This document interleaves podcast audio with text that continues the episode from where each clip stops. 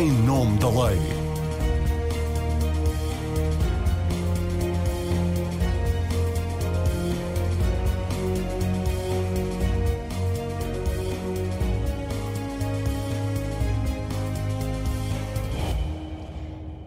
Arrendamento coercivo pelo Estado de casas particulares consideradas devolutas é ou não inconstitucional. Se não cair pelo caminho, é muito provável que a mais polémica das medidas do pacote Mais Habitação, recentemente anunciado pelo Primeiro-Ministro, vá parar ao Tribunal Constitucional, seja por via de uma fiscalização preventiva pedida pelo Presidente da República, seja através de uma fiscalização abstrata sucessiva requerida pelos deputados. A dúvida é, evidentemente, se o Tribunal Constitucional irá ditar a morte do arrendamento coercivo ou se o considerará admissível à luz da função social da propriedade. Na edição de hoje do Em Nome da Lei, vamos tentar perceber que argumentos de natureza constitucional podem estar em causa por defensores e opositores do arrendamento coercivo. Eu sou a Marina Pimentel e convidei para o programa de hoje quatro constitucionalistas. Teresa Violante foi assessora do Tribunal Constitucional e é investigadora da Universidade de Erlangen-Nuremberg. Jorge Pereira da Silva, professor da Faculdade de Direito da Universidade Católica. Miguel Prata Roque, professor da Faculdade de Direito de Lisboa e antigo secretário de Estado da Presidência do Conselho de Ministros. E Paulo Mota Pinto, professor da Faculdade de Direito de Coimbra, foi dirigente e é deputado eleito pelo PSD, teve algum tempo com mandato suspenso, mas já regressou, e foi juiz do Tribunal Constitucional entre 1998 e 2007. Acompanha-nos remotamente a partir de Coimbra onde dá aulas. Sejam bem-vindos e bem-vinda. Obrigada a todas e a todos que nos seguem pela rádio ou pelo digital. Miguel Prata Roque, comece por si, embora com a consciência de que está com problemas de voz, mas uh, vamos tentar que seja audível o, o seu ponto de vista. Num artigo que publicou recentemente sobre a matéria, defende que o arrendamento coercivo anunciado por António Costa não é inconstitucional, porque o direito de propriedade só tem proteção constitucional se for útil à comunidade. Pergunto-lhe se é possível retirar essa conclusão a partir da jurisprudência do nosso Tribunal Constitucional, daquilo que têm sido as decisões do Tribunal uh, Constitucional sobre uh, questões que colidem com o direito de propriedade. Em primeiro lugar, uh, determinar se a compatibilidade do, do direito da habitação com direito à propriedade privada respeita ou não o princípio da proporcionalidade vai depender, ou, obviamente, de conhecermos eh, o texto da lei. Da lei, que ainda e não conhecemos. não o conhecemos. Só através do texto da lei é que sabemos se essa concordância prática entre os dois direitos foi feita. Mas eu queria recusar a ideia uhum. de que isto é uma visão socializante da Constituição Portuguesa ou uma, vis uma visão coletivizadora do direito à propriedade privada. Se pensarmos nas próprias Escrituras, no Evangelho Mateus 25, 35, diz-se o seguinte: Pois tive fome e deste-me de comer, tive sede e deste-me de beber. Não tinha casa e vós me acolheste. Mais do que isso, a encíclica Rerum Novarum de 1891, de Leão XIII, diz também. A equidade manda, pois, que o Estado se preocupe com os trabalhadores e procure de modo que lhes seja dada uma parte razoável como a habitação e o vestuário. Depois, certo. João 23, em Matéria Magistra, em 1961, estabelece que o direito à habitação é um direito social. O próprio Concílio Vaticano II, de 1965. Portanto, está-nos a dizer que a doutrina social da Igreja acolhe, acolhe essa certeza. visão. Esta visão de que qualquer ser humano tem uma dignidade intrínseca e que dessa dignidade intrínseca faz parte da capacidade dessa pessoa se alimentar, de se vestir e de ter um abrigo, é obviamente uma, um traço civilizacional. Mas, e um traço judaico-cristão que o nosso a, direito também reconhece. Mas a nossa Constituição acolhe essa visão. Nossa Constituição não confere ao Estado esse dever de, de proporcionar uh, habitação uh, às, às pessoas, aos portugueses? Uh, de sim. que forma é que os, os, privados podem ser compelidos também a essa Há um aspecto muito interessante missão. nestes dois direitos. A Constituição, obviamente, quando foi feita em 76, o legislador constituinte tomou uma opção que, por exemplo, não é acolhida nos pactos, nos pactos internacionais.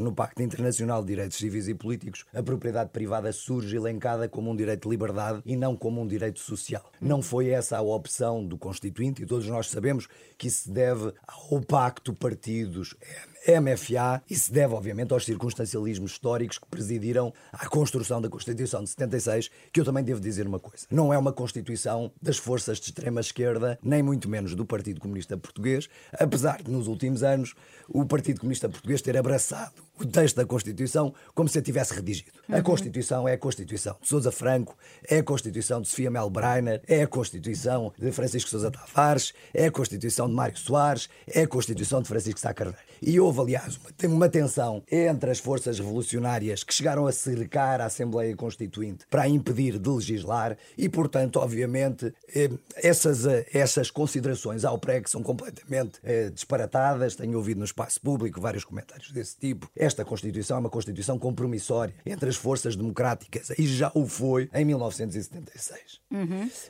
o direito à propriedade privada foi incluído no capítulo dos direitos sociais. Mas, apesar de ter sido incluído no capítulo dos direitos sociais, a jurisprudência do Tribunal Constitucional e dos tribunais comuns tem entendido que o direito à propriedade tem uma natureza análoga aos direitos de liberdade. Uhum. O que é que isto significa? Que nós temos que encontrar no direito de propriedade eh, privada um núcleo essencial. O artigo 18, número 3, aliás, diz que os direitos de, os direitos de liberdade não podem ver afetado o seu núcleo essencial. E eu tenho aqui con connosco em debate o, o então... Paulo Mota Pinto, que aliás foi relator do Acórdão 491-2002 sobre aquisição potestativa, que é um mecanismo do Código das Sociedades Comerciais que permite que um acionista maioritário adquira as ações de acionistas minoritários para bem da empresa. E nesse acórdão, o Tribunal Constitucional, num acórdão relatado pelo Paulo Mota Pinto, explicou muito bem em que medida é que o direito à propriedade privada precisa de ser protegido face ao Estado. Ou seja, o seu núcleo irredutível é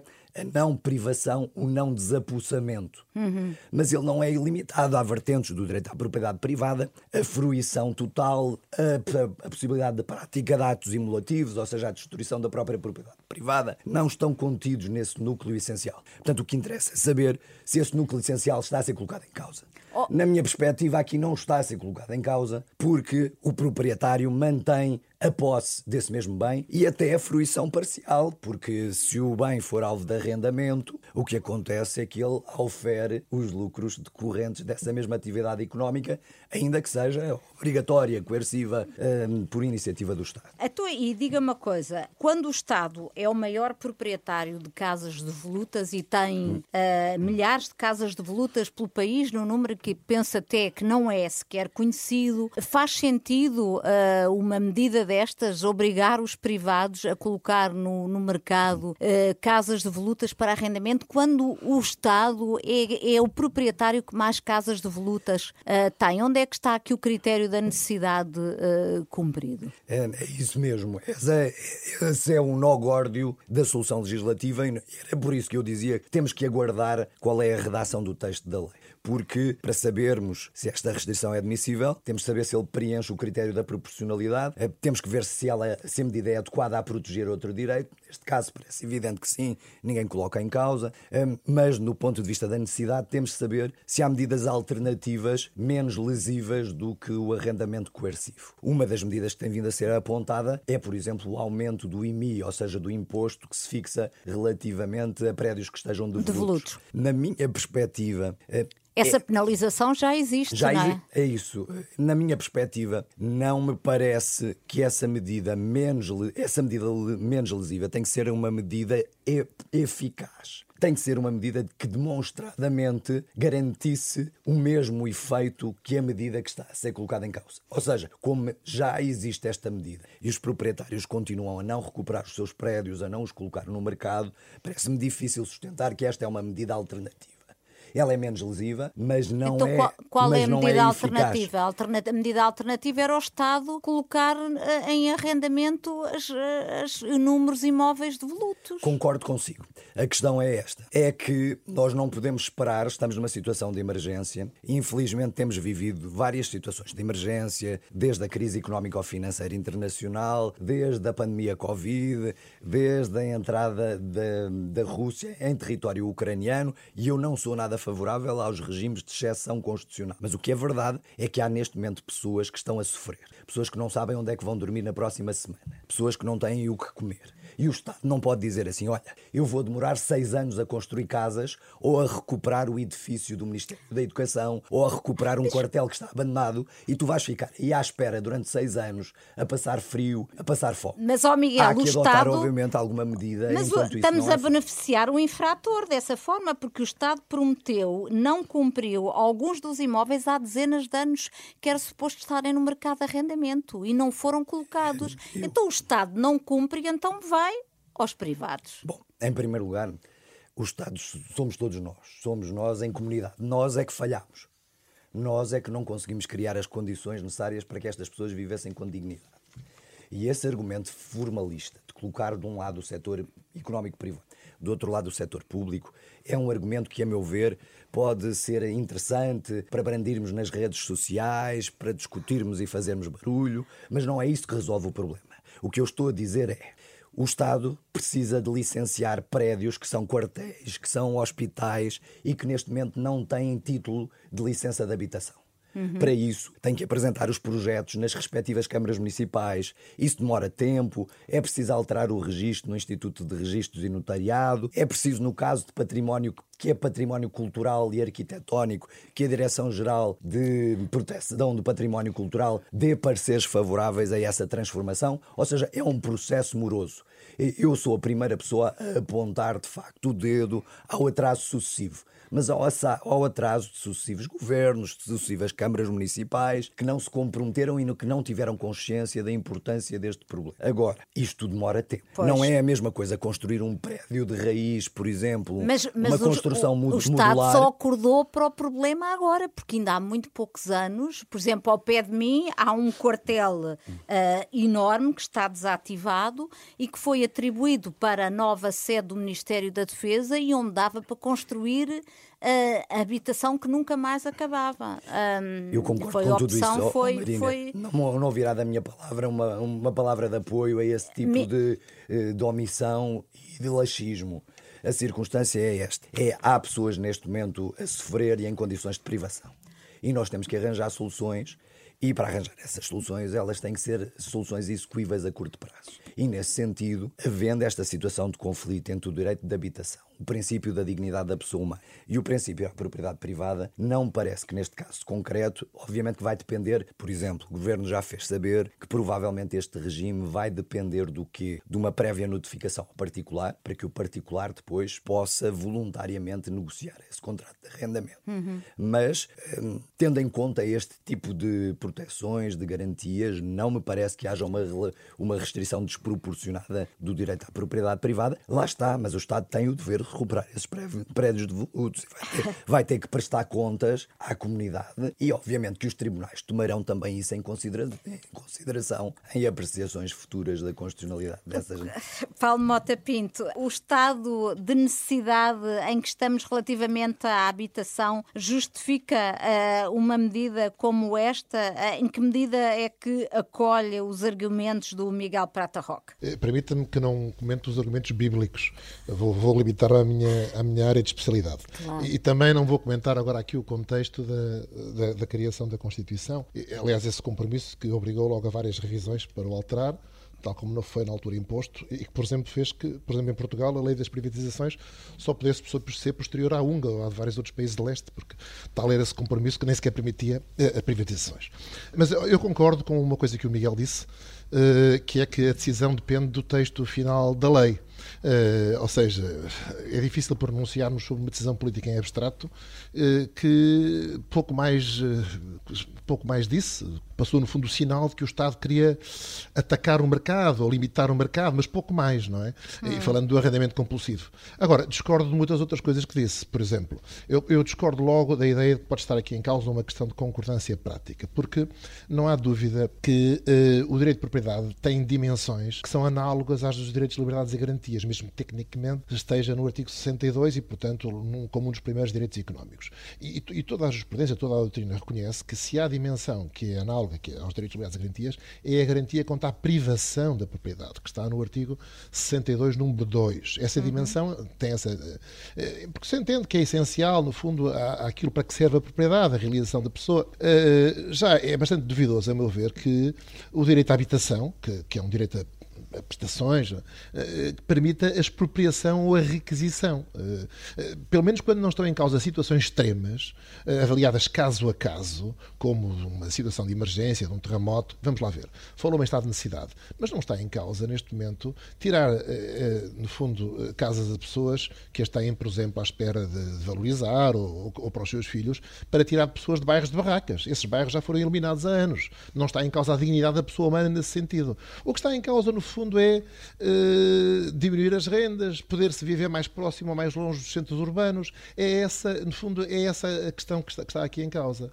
Depois, eu, eu, e não é propriamente eliminar barracas para as pessoas, eh, nós não temos bairros de barracas neste momento, e lembro-me quando estivemos. É? Quanto ao conceito de propriedade, é claro que a proprietação da propriedade depende nos termos da Constituição, da própria Constituição, e depende do objeto da propriedade. A invocação do Acórdão 491 de 2002, que referiu, é também descabida, claro. desculpe dizer-lhe, claro porque eh, aí o que está em causa é a propriedade sob ações de sociedade, é a propriedade de um, sócio que tem menos de 10% de uma sociedade que até pode ser dissolvida por outro sócio que tenha mais de 66%.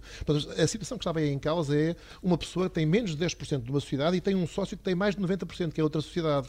O que é que vale essa propriedade em espécie, digamos assim, ter aquelas ações, quando o outro sócio até pode dissolver a sociedade, a sociedade e transformar aquilo em dinheiro? Por outro lado, o argumento de função social da propriedade, e aqui nós entramos um pouco no que eu acho uma certa crítica que se deve fazer aos chavões e eu que diria argumentos de ladeira escorregadia. Aqueles argumentos que nos põem numa ladeira e não sabemos onde é que, mais para, onde é que paramos. Uhum. Eu recordo que a função social da propriedade, sim, estava inscrita expressamente na Constituição de 1933 mas não está na Constituição de, de, de, de, de 76. E existe uma função social da propriedade, o Tribunal tem referido. Ora, o que se pode tirar dela, sobretudo quando está em causa contrariar a garantia contra a requisição ou contra a expropriação, que é uma garantia expressa no número 2, é duvidoso. Eu acho que é preciso ver em concreto. Uma requisição genérica, com base na lei, não. A utilidade pública tem de ser avaliada em cada caso. Aliás, há um ponto, há uma norma, onde a Constituição fala do arrendamento compulsivo. simplesmente não é para a habitação. É a propósito dos meios de produção e abandono. Está lá expressamente. É também, em termos de interpretação constitucional, provavelmente relevante que a Constituição tenha falado do arrendamento compulsivo para esses casos, aliás, nunca foi levado à prática, eh, mas não, em geral, para a habitação. Eh, que, que consagrou. Isto são as considerações jurídicas que me parecem para já pertinentes. Depois há, evidentemente, aquilo que discutiram, que é em grande parte uma dimensão política.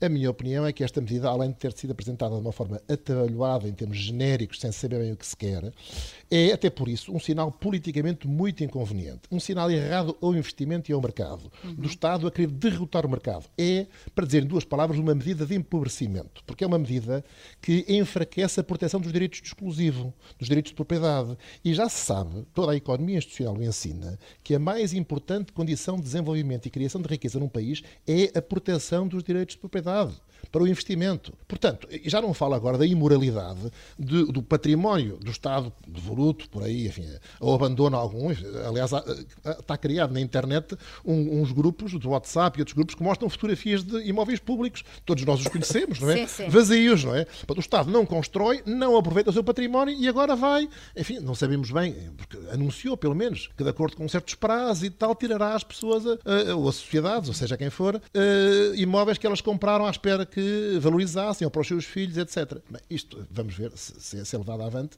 e qual é realmente uh, o resultado disto tudo. Acho que é uma medida negativa. Uh, estamos a discutir um pouco no ar, sem saber, uh, e acho que esta discussão, sem, só com base nesses chavões, função social da propriedade, proteção da, da habitação como, e a dignidade da pessoa humana, parece-me pouco útil. Independentemente de não teres, termos ainda o enquadramento de, desta, desta legislação, temos a promessa de que uh, irá ser apresentada essa proposta pelo Governo à Assembleia da República. Uh, Pergunto-lhe, entende que deve o Presidente enviar o diploma uh, quando e se ele for aprovado pela Assembleia para o Tribunal Constitucional, dadas as todas as dúvidas que, que há sobre esta matéria? Eu entendo que sim, embora nós sabemos que os Presidentes têm tido diferentes atitudes em relação à, à fiscalização preventiva da constitucionalidade. por exemplo, o Presidente Jorge Sampaio tinha quase uma atitude de consulta não impugnava propriamente a constitucionalidade quando enviava para lá. Este Presidente, no primeiro mandato, não sei se isso tinha a ver com as circunstâncias políticas, eh, quase nunca enviou. Agora tem enviado mais.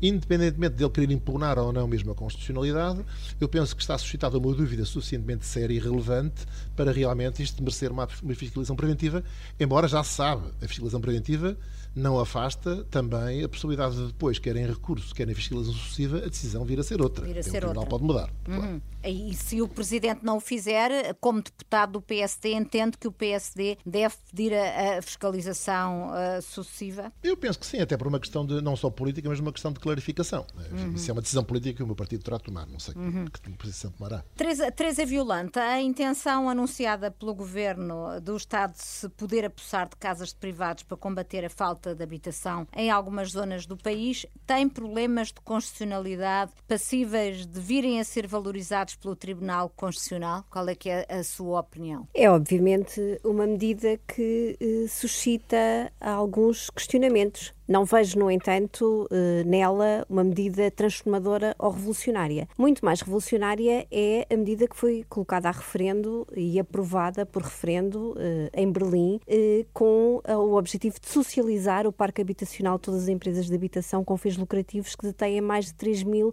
unidades habitacionais. E, portanto, neste momento há uma obrigação jurídica sobre o legislador de Berlim de criar legislação. Eles, constituíram, entretanto, uma, uma equipa de técnicos para socializar a habitação, portanto, é transformar a, a, a propriedade privada em propriedade uh, pública, pública. Uh, de cerca de 220 mil apartamentos. E assim estamos, de facto, a, a falar de uma medida verdadeiramente revolucionária que vai alterar a distribuição uh, de recursos. Nenhuma... E sem choque constitucional?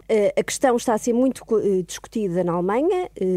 é uma proposta ao abrigo de uma cláusula constitucional específica que não tem paralelo na Constituição uh, portuguesa, que é o artigo 15 da Constituição, da Constituição Alemã, que prevê a possibilidade de socialização de propriedade, que é uma figura diferente da expropriação. Uh, é obviamente também, também uma discussão que não é, não é isenta de controvérsia, mas de facto uh, o, que, o que se está ali a discutir é verdadeiramente uma alteração da distribuição de recursos. Nenhuma das medidas que foi apresentada na, no, no, programa do governo visa promover distribuição de recursos de habitação que está no mercado. Portanto, não é verdadeiramente uh, um pacote transformador sob essa perspectiva. E, na verdade, a nossa Constituição, com todas as características que já foram aqui discutidas, tem instrumentos que permitem uh, às uh, políticas públicas fazer intervenção no mercado que, tendo em vista a alteração da própria distribuição de recursos. E e, nada disso está aqui em causa. Portanto, a distribuição de recursos de, de, de, habitação permanece na mesma. Podemos discutir se eventualmente a questão do alojamento local não terá ali alguns, hum. algumas, uh, uh, alguns efeitos transformadores, mas não é essa a discussão que uh, aqui nos ocupa. Relativamente à própria questão do mercado, esta intervenção que o Estado está a fazer no mercado, o mercado não é uma realidade pré-existente e, e, uma força da natureza à qual os seres humanos são, e, e as construções sociais e políticas são externas. Portanto, o mercado é uma realidade que resulta de construções políticas e de construções jurídicas. E, portanto, esta, esta modificação que o Estado está a fazer é uma modificação eh, eh, concorrente e, e, e co-natural à própria existência do mercado. O mercado é algo que decorre do direito e, portanto, o direito é criado pelos Estados. Uh, e, e, portanto, também não vejo aqui uh, esta intervenção como algo de intrinsecamente patológico pelo facto de estar a modificar o mercado. O mercado é algo que resulta das, de, de, de, construções jurídicas. Portanto, pela acha... sua própria natureza. Hum. Gostava apenas de, de, acrescentar mais dois pontos que me parecem importantes para contextualizar Mas eu gostava que estas, depois estas conclu... medidas. Uh, concluísse com uma ideia. Vou fazer essa conclusão. São medidas que, se, que, que são apresentadas num contexto de crise de habitação, mas de dupla crise. Há crise estrutural e há uma crise dentro da crise. Esta crise dentro da crise é uma crise que surgiu nos últimos seis, nove meses, fruto do aumento das taxas de juros e da inflação, que veio colocar um sentido de urgência maior uh, e uma necessidade maior para os poderes públicos atuarem. Porque, mas facto, que não tem nada a ver com o mercado do arrendamento. Não tem a ver com o mercado com do arrendamento. esta medida do arrendamento mas coercivo. há maiores dificuldades das pessoas em acederem ao crédito à habitação e sendo o acesso, o crédito à habitação é a via principal de acesso à propriedade. O acesso à propriedade é um dos mecanismos de acesso à habitação. Há dois mecanismos essenciais de acesso à habitação à luz da Constituição, que é por via da propriedade ou por via do arrendamento. O acesso ao crédito à habitação neste momento é algo praticamente impossibilitado por via do, do, do aumento das taxas de juros. E, portanto, isso criou um sentido de urgência acrescido para o governo eh, atuar por via do arrendamento. Mas, ó Teresa, então deixa-me fazer uma provocação. Não pode o Estado obrigar os bancos a descer as, as taxas de juro. O BCE, não, po não pode a independência Estado... do BCE é um valor constitucional certo, à luz do direito constitucional mas não europeu. Pode, não pode o Estado também uh, a pôr no mercado uh, todo o património imobiliário que tem, porque isso demorava muito tempo. Então, Marina, são os privados, são, são medidas, privados. São medidas de urgência que, eh, na minha, na minha opinião, a sua constitucionalidade vai depender do seu desenho concreto, designadamente do facto de se apresentarem ou não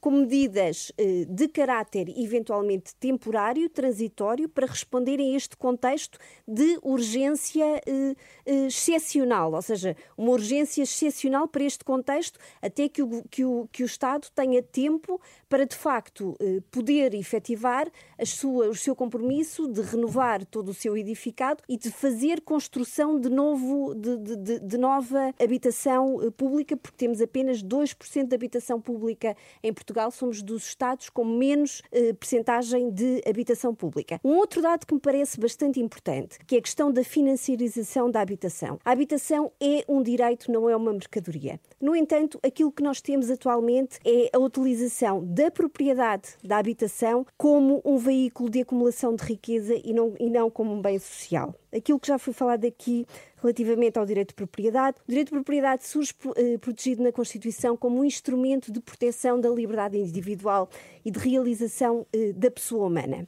Uhum. Mas que propriedade é que nós estamos a falar quando falamos em proteção de propriedade de grandes fundos imobiliários e de sociedades de especulação imobiliária? Porque eh, se, se tivermos uma medida, por exemplo, que dê prioridade à colocação forçada de, de, de, no, no mercado de arrendamento de propriedade propriedade de pessoas coletivas, e eu creio que mais dificilmente se, poderá colocar em causa a constitucionalidade dessa medida, porque a própria titularidade de direitos fundamentais é diferenciada em função da natureza da pessoa, eh, se é uma pessoa individual ou se é uma pessoa coletiva. Mas internacionalmente isso vai colocar o país numa situação complicada, eh, pergunto eu, não? Mas nós estamos a falar de direitos fundamentais. Direitos humanos, estamos a falar de pessoas que não conseguem neste momento ter condições dignas para habitar. É dessa proteção que nós estamos aqui uh, a falar. E, por fim, uh, salientar também que se queremos levar a Constituição a sério, e levar a Constituição a sério, de facto, é levar a proteção da propriedade a sério, mas é levar também a, proteção da habitação a sério e é levar a sério outras cláusulas constitucionais, designadamente o mandato que o Estado tem para corrigir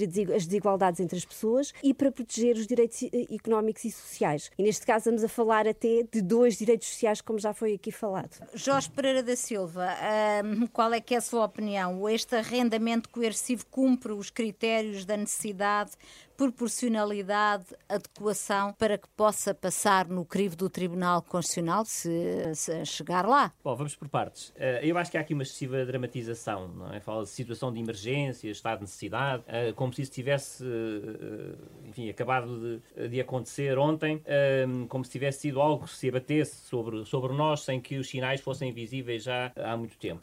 É, é difícil ter crédito à habitação, mas normalmente quem recorre ao crédito à habitação nem são as pessoas mais necessitadas, não é? Uh, as pessoas mais necessitadas querem uma renda a custos controlados, querem habitação social e, portanto, essa é que é a base, digamos assim, da, da pirâmide. E, portanto, uh, são essas pessoas que Mas devem não é beneficiar de essencialmente. Isto é uma crise de classe esta média, é uma... não é? Exatamente. E, e, por isso mesmo tem um impacto eleitoral uh, muito Mas, mais muito, uma vez, é a classe média que paga. Bom, mas, mas vamos, vamos, começar pelo, pelo princípio, porque eu acho que é fundamental estabelecer aqui alguns pontos prévios. Uh, o, o, primeiro ponto prévio é determinar o que é que compreende o direito de propriedade. E, e, em particular, o direito de propriedade referido a imóveis imóveis, que é completamente diferente do direito de propriedade referido a outras uh, realidades, em particular ações de sociedades anónimas, como, como já foi aqui referido pelo Paulo Mota o, o, artigo 62 da Constituição é muito lacónico, fala apenas de transmissão uh, em vida, transmissão por morte e, e, de indemnização justa em caso de expropriação. Mas, uh, referido a imóveis, o, o, Código Civil é bastante mais claro e é pré-constitucional, como é sabido, e, portanto, de certa forma, esta noção acabou por ser também incorporada na, na Constituição. Fala de gozo pleno e exclusivo uh, de faculdades de uso, fruição e disposição. Uh, e, portanto, os direitos reais, e em particular o, o, direito de propriedade enquanto direito real, permite ao proprietário uh, a faculdade de constituir ou não outros direitos reais menores, designadamente o usufruto, o uso, a servidão, a superfície e também o arrendamento. Embora, enfim, haja alguma polémica sobre se o arrendamento é, não, é ou não um direito real, enfim, será um porventura um direito pessoal uh, de gozo, mas para o efeito aqui é, é, é a mesma coisa. o, direito de propriedade uh, protege essencialmente a disponibilidade do bem por parte do seu titular. e além disso, uh, protege aquilo que eventualmente já era referido por Aristóteles não é, na, sua, na sua discussão com, com Platão, a função de reserva de valor. há quem invista em ouro, há quem invista em moeda estrangeira, quem invista em cripto, em arte, há, há também quem invista em, em imóveis uh, enfim, para fazer face a um imprevisto, para fazer face à perda de rendimento que normalmente a velhice uh, implica, para ajudar um filho, para ajudar um amigo. Há, há muitas razões que são socialmente válidas uh, que justificam que esta reserva de valor não seja tida como ilícita, que é uma coisa uh, que ultimamente tem, tem surgido no espaço público, pessoas a dizer que ter uma casa de voluta é juridicamente ilegítimo.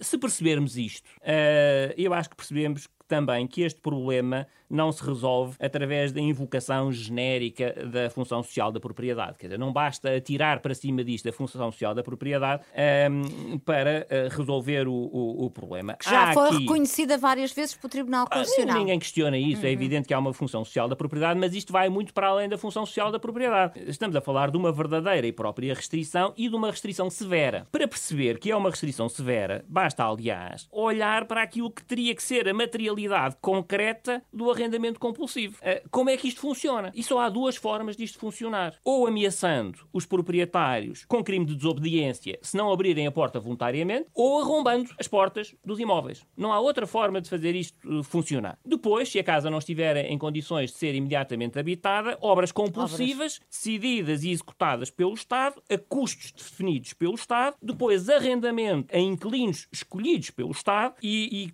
e a preços definidos pelo Estado. Ora, eu acho que se nós olharmos para esta materialidade, percebemos que isto é uma restrição severa, que, é uma, que, que, que, ao contrário daquilo que se tem dito, o Estado entra mesmo dentro da casa das pessoas e, e, e se necessário for, com, viol, com violência. E nós não sabemos, e já foi aqui sublinhado, sequer qual é o regime de arrendamento que vai ser aqui aplicável. É o regime de arrendamento uh, geral ou há aqui algum arrendamento administrativo especial uh, que, que, o Estado vai beneficiar? Porque uh, se o Estado tem esta prerrogativa de arrendar contra a vontade dos proprietários, também pode ter outras prerrogativas neste contrato de, de, arrendamento. Dito isto, eu creio que ou há indemnização, não estou a falar da renda, estou a dizer, uhum. ou há indemnização contemporânea do ato de tomar tomada de posse administrativa, uh, ou, ou, então não vejo como é que esta medida pode superar o teste da, da proporcionalidade e, em particular, uh, o, da, o da necessidade. Tem-se dito, bom, não há expropriação porque a pessoa continua a ser proprietária. Não, quer dizer, a, a, pessoa é privada de uma parte significativa do seu, do seu direito. É completamente. Eu, eu sei que não é correto juridicamente falar aqui de nua propriedade, mas é como se fosse nua propriedade. Portanto, é, é um, enfim, um pequeno. Uh, não uma pequena parcela. Claro. Não é? E, portanto,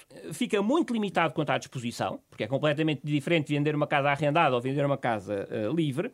Um, não pode constituir usufruto, não pode constituir outros direitos e perde a disponibilidade. A expropriação não é uh, uh, uma expropriação de bens. A expropriação é uma expropriação de direitos. São os direitos que são expropriados. E, portanto, ainda que não seja aplicável aqui o, o Código das Expropriações, é seguramente aplicável o regime da responsabilidade civil do Estado e, e, e a indemnização pelo sacrifício. Eu, eu enfim, posso só muito rapidamente ler, o Estado indemniza aos particulares a quem, por razões de interesse público, impõe encargos uh, uh, ou cause danos especiais e anormais, uh, etc. Bom, uhum.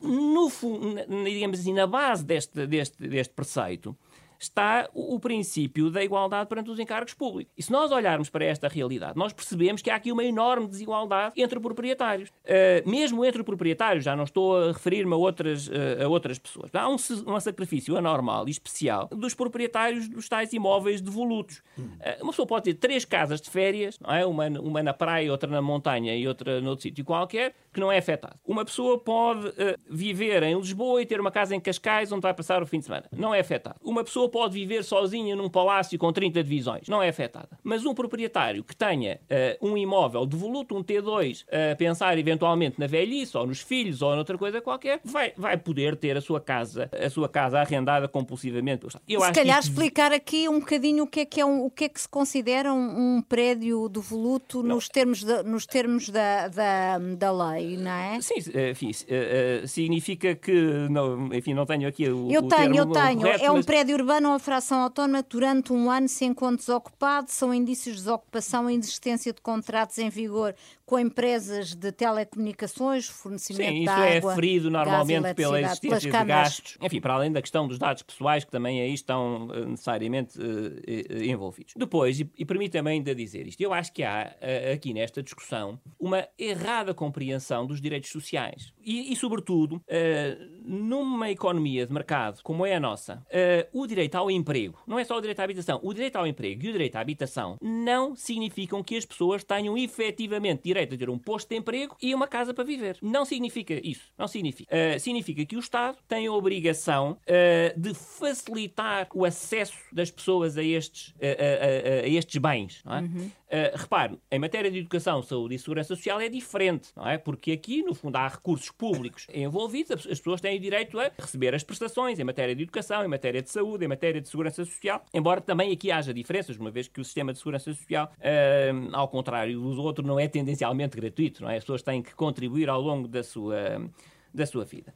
E, portanto, a obrigação do Estado é ajudar, é facilitar, é eventualmente regular o, o, o, mercado para que as pessoas possam mais facilmente ter emprego ou mais facilmente ter habitação. Portanto, o, o direito à habitação não é, não é o direito às pessoas a viverem numa casa sua, uhum. não é? Uhum. É, é? é, o direito que, que que a prestações a, do Estado. A verdade é que o Estado o até hoje tem feito muito pouco em matéria de, tem feito de muito habitação. Pouco. Uh, o, o, Estado hum. focou-se na educação, na saúde e na segurança social, uh, atirou para as autarquias o direito à habitação há muitos anos, há muitos e muitos anos, um, e, e desresponsabilizou-se. E isto faz com que, isto é também relevante, porquê? Porque quando nós, uh, quando eu disse, e, e quando nós olhamos para, para esta medida e dizemos, bom, isto há aqui uma dificuldade que é como é que nós demonstramos demonstramos que não é possível pôr as casas no mercado de outra maneira. Uh, o Estado não tem feito grande esforço para pôr as casas no mercado de outra maneira. Nem as suas próprias casas, nem, nem as das autarquias, que algumas delas também estão disponíveis, o Estado não tem feito este esforço.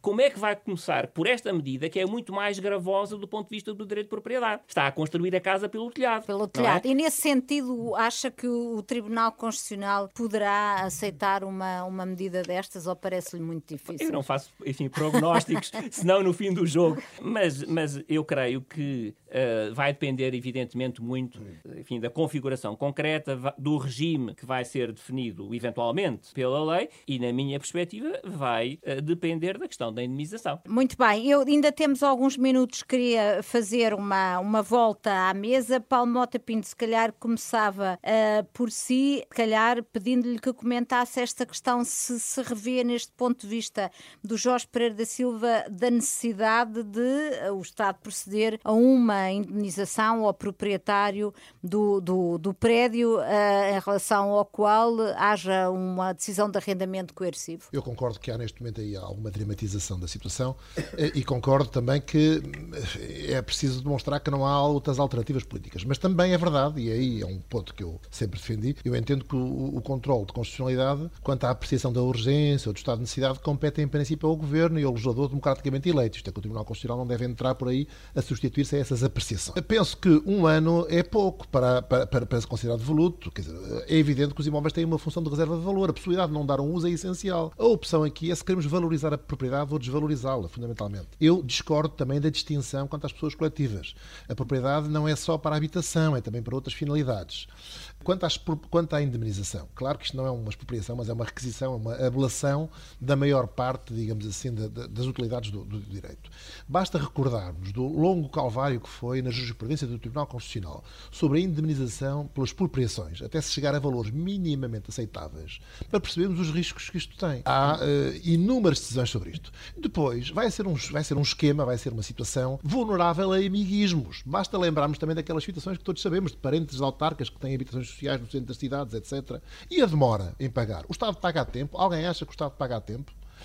Bem, eh, além disso, quero ver. Há um outro ponto importante, quer dizer, o Estado que não constrói nem aproveita sequer o seu grande património que já tem, o público, vai fazer isso com o património alheio, ou seja, vai desempenhar pelo menos estas três funções: agente imobiliário, promotor de obras e mediador de arrendamento. Ora, o Estado, alguém acha que o Estado faz isto melhor que os privados? Só faz impondo, mandando a polícia e entrando pela casa adentro, está bem? Se acham que isso é uh, via para o desenvolvimento, muito bem. Uh, Miguel Prata Roque. Uh, eu julgo é que, relativamente ao, ao conteúdo do direito de propriedade, temos que nos entender ou entendemos que ele é um direito associado à liberdade individual, no sentido de ele ser um santuário da pessoa, um espaço onde ele cultiva as suas relações familiares, hum. as suas relações de amizade, o seu desenvolvimento da personalidade, ou então entendemos que a propriedade privada é um, é um bem transacionável com valor uhum. comercial. Uh, ora, se nós entendermos que ele está associado a essa noção de liberdade individual, então só poderíamos proteger a casa de morada de família. Se entendemos, pelo contrário, que ele pressupõe também essa capacidade de aforro, de poupança, essa ideia de que eu posso um, negociar com um imóvel, então uh, temos que admitir que ele é um meio de produção. Ele é, ele é um meio de criação de riqueza. Uhum. Sendo um meio de criação de riqueza, como dizia o Paulo Mota Pinto, o artigo 88 permite precisamente o arrendamento forçado de meios de produção ao abandono. E, portanto, parece-me que desse Mas ponto de vista... Mas uma casa que não, que, que não tem contrato de água, luz ou telecomunicações é uma casa, é, é património ao abandono? Isso também não me parece nada Relativamente a essa claro. casa relativamente a essas situações, o problema é, é este: é que o Estado reconhece a propriedade privada enquanto um bem de uso. Eh, obviamente que reconhece o direito de uso do solo. O solo pertence ao domínio público e é por isso que quando nós edificamos, aliás, podemos discutir aqui a natureza fundamental do próprio direito à edificação, existe um direito à edificação, mas ele está sujeito a um regime de condicionamento. Uhum. O Estado tem legislação que exige o respeito por regras de ordenamento de território, por regras de proteção, de proteção civil, por regras também de urbanismo. E, portanto, nesse mesmo sentido, faz sentido que o Estado reconheça a possibilidade de utilização do solo público, que é um que é um bem de todos nós. Eu acho que não é preciso ir buscar aqui o Kant e a paz perpétua eh, para explicar que os recursos naturais. Oh, Miguel, seja mais, pra, mais pragmático para as pessoas nos entenderem. O que eu porque... quero dizer aqui é muito claro. O e Estado, conclua, só reconhece, o Estado só reconhece a propriedade privada enquanto bem económico se ele for utilizado para ser colocado ao serviço dos outros e quando há um licenciamento, há um licenciamento para determinada finalidade. A licença de habitação ou a licença comercial ou industrial. Se nenhuma dessas atividades é exercida nesse mesmo bem, entendo ele que ele não está a cumprir a sua função Mas social. o Estado é o primeiro que não cumpre. Que moralidade tem para impor uma medida como esta? Volto a concordar consigo, já concordei consigo. O que lhe estou a dizer é, neste momento, para que o Estado possa recuperar esse património, nós não estamos a falar eh, de uma situação que se resolve porque o Estado faz uma alteração ao orçamento e passa a ter verbas para pagar um subsídio. Se fosse assim, o problema resolvia-se facilmente. É preciso haver projetos arquitetónicos, é preciso haver licenciamento, garantia que as regras de segurança quanto à prevenção de incêndios, quanto à prevenção de terremotos são respeitadas. São processos que demoram muito tempo. Poder-me-ão dizer porque é que o Estado esteve a dormir durante tantos anos. Com certeza, partilho essa visão e partilho essa crítica. Estou a dizer que esta medida, vejo esta medida como proporcional, como aceitável nesta perspectiva de ser uma medida transitória. Para concluir, deixa Teresa Violante, Sim. com tantas dificuldades na concretização. Sim, Paulo, diga, mas tem que mas, ser muito rápido. Só uma coisa, é só quanto ao solo ser o bem de todos nós, em sentido jurídico, se é em sentido jurídico que estamos a falar, eu penso que isso só mesmo na, na União Soviética, nem sequer na Polónia e nos outros países de leste, a propriedade privada da terra não era admitida. Portanto, é, com certeza que é uma, é uma afirmação política política e não jurídica, porque ser o bem de todos nós não é de todos nós jurídico, porque é evidente que o sol não é todo do Estado. Não é? Bom, uma vez que o subsolo, no subsolo existem subsolo é. lençóis freáticos, O subsolo, sim, onde, o subsolo, sim. onde a água da chuva, O subsolo, onde a sim. água da chuva As passa, águas- onde a água da chuva passa, onde Sim, a água sim. da chuva é captada As para, jazidas de para a Malheiros, sim. distribuição pública de água, parece-me sim. evidente que esse bem é um bem do domínio público. Eu Mas gostava, eu gostava de deixar, eu gostava de deixar aqui duas notas. Sim, mas, mas eu gostava que fosse um bocadinho Sim. como mais concreta para as pessoas poderem perceber, porque eh, quem está a ouvir este debate eh, tem que concluir que há aqui quase uma impossibilidade prática de, eh, eh, alguma vez du- concretizar duas esta notas aqui medida. importantes e, e que, e que são práticas. Primeiro, relativamente às pessoas coletivas, eh, os- as minhas reservas não têm a ver com o facto das pessoas coletivas não poderem ser titulares de direito à habitação. Tem a ver com o facto das pessoas coletivas, à luz da Constituição Portuguesa, não terem eh, eh, do, do- do direito à habitação. As pessoas coletivas titulares do direito à habitação? Sim, as pessoas coletivas, por definição, eh, eh, não habitam, eh, parece-me a mim. Ah. Eh, por definição, não habitam. Portanto, não são titulares de direito à habitação. Eh, e. e- o, o- o Paulo Mota Pinto fez esse reparo. Não tem a ver com essa questão, tem a ver com o facto de que, à luz da Constituição Portuguesa, as pessoas coletivas não são titulares dos direitos fundamentais nos mesmos termos que as pessoas singulares. E, portanto, o princípio da universalidade que se aplica às pessoas eh, singulares, às pessoas físicas, não se aplica às pessoas coletivas. Para podermos aferir, em cada caso concreto, se a pessoa coletiva é ou não titular de um direito fundamental,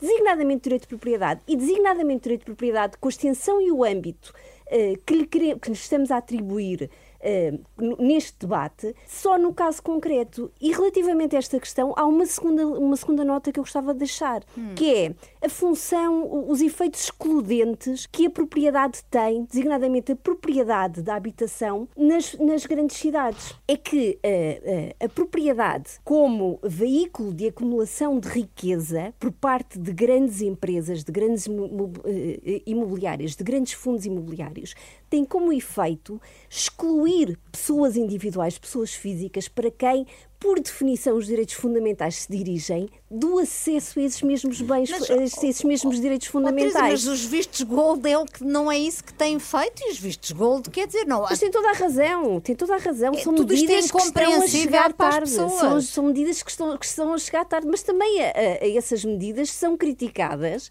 por parte das, pelas mesmas vozes que criticam este tipo de medidas Eh, e, portanto, eh, eh, e, e que criticam o facto de se estar a atacar o mercado, como se fosse, como se o mercado fosse algo que existisse de per si e fosse autocriado e autossustentado. E, portanto, se há crítica aqui que pode ser feito, quanto a mim, é que as medidas são pouco arrojadas e são tardias, porque a crise eh, eh, é evidente, há pessoas sem casa, há pessoas a viverem sem dignidade e há um direito fundamental que foi criado e garantido em 1976 e não é apenas um, um direito eh, que é garantido na Constituição nos termos de promover o acesso a. Não, são direitos de respeitar e proteger quando já há o acesso ao bem jurídico, mas direito Mas- de garantir o acesso à habitação quando esse acesso não existe. Mas e é isto, temos significa, que é isto que significa ter direitos Temos sociais justiciáveis como aqueles que existem na Constituição Temos- portuguesa. É garantir o temos- acesso aos bens que jurídicos. fechar. Uh, ficamos aqui- todos com muitas dúvidas, devo dizer. Pronto, esclarecidos em relação a alguns aspectos, ficamos uh, todos com, com muitas dúvidas, quer quanto à concretização, quer quanto à fundamentação de uma medida como esta. O que eu posso prometer é que uh, podemos voltar a este tema, se for caso disso. O Em Nome da Lei tem mesmo de ficar por aqui. Espero que tenha gostado do programa de hoje. Conto consigo no próximo sábado. Bom fim de semana, boa semana. Se não nos puder ouvir aos sábados aqui na Renascença, encontra sempre o Em Nome da Lei nas habituais plataformas de podcast. Em nome da lei.